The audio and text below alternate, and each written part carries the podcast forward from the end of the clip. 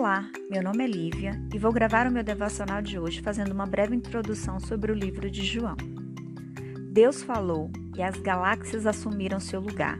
As estrelas iluminaram os céus e os planetas começaram a mover-se em sua órbita ao redor do Sol.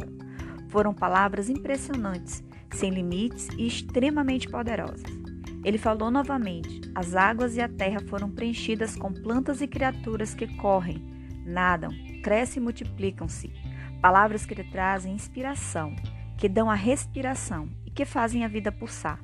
Novamente Deus falou, e o homem e a mulher foram formados com capacidade para pensar, falar e amar, palavras de glória pessoal e criativa.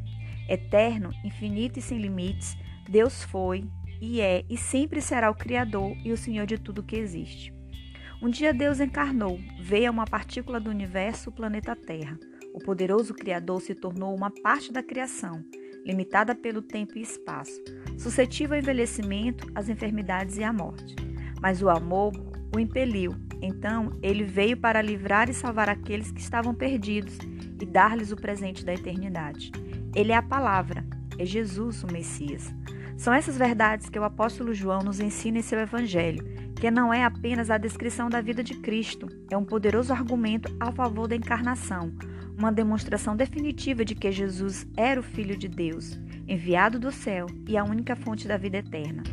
João revelou a identidade de Jesus nas primeiras palavras do seu evangelho. Do princípio era o Verbo, e o Verbo estava com Deus, e o Verbo era Deus. Ele estava no princípio com Deus. Capítulo 1, versículos 1 e 2. O restante do livro prossegue, desenvolvendo esse tema. João, a testemunha ocular, escolheu oito dos milagres de Jesus, os sinais e prodígios, como escritores chamam, para revelar a natureza humana e divina e a missão vivificante dele. Esses sinais são: primeiro, a transformação da água em vinho, capítulo 2, versículos de 1 a 11. Segundo, a cura do filho de um oficial do rei, capítulo 4, versículos 46 a 54. Terceiro, a cura do homem coxo no tanque de Betesda, capítulo 5, versículos de 1 a 9. 4 a alimentação de mais de 5 mil pessoas pela multiplicação de alguns pães e peixes. Capítulo 6, versículos de 1 a 14. 5. A caminhada de Jesus sobre as águas. Capítulo 6, versículos de 15 a 21. 6. A restauração da vista de um homem cego. Capítulo 9, versículos de 1 a 41. 7. A ressurreição de Lázaro. Capítulo 11, versículos de 1 a 44. E 8. Uma surpreendente pesca, presente do Cristo ressurreto para os discípulos. Capítulo 21, versículos de 1 a 14.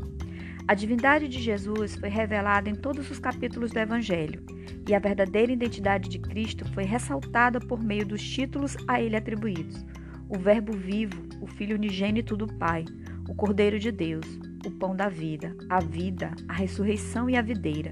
E a expressão que o identifica é: Eu sou. Ao usar esta frase, Jesus afirmou sua pré-existência e sua divindade eterna. Jesus disse: Eu sou o pão da vida, capítulo 6, versículo 35. Eu sou a luz do mundo, capítulo 8, versículos 12 e capítulo 9, versículo 5.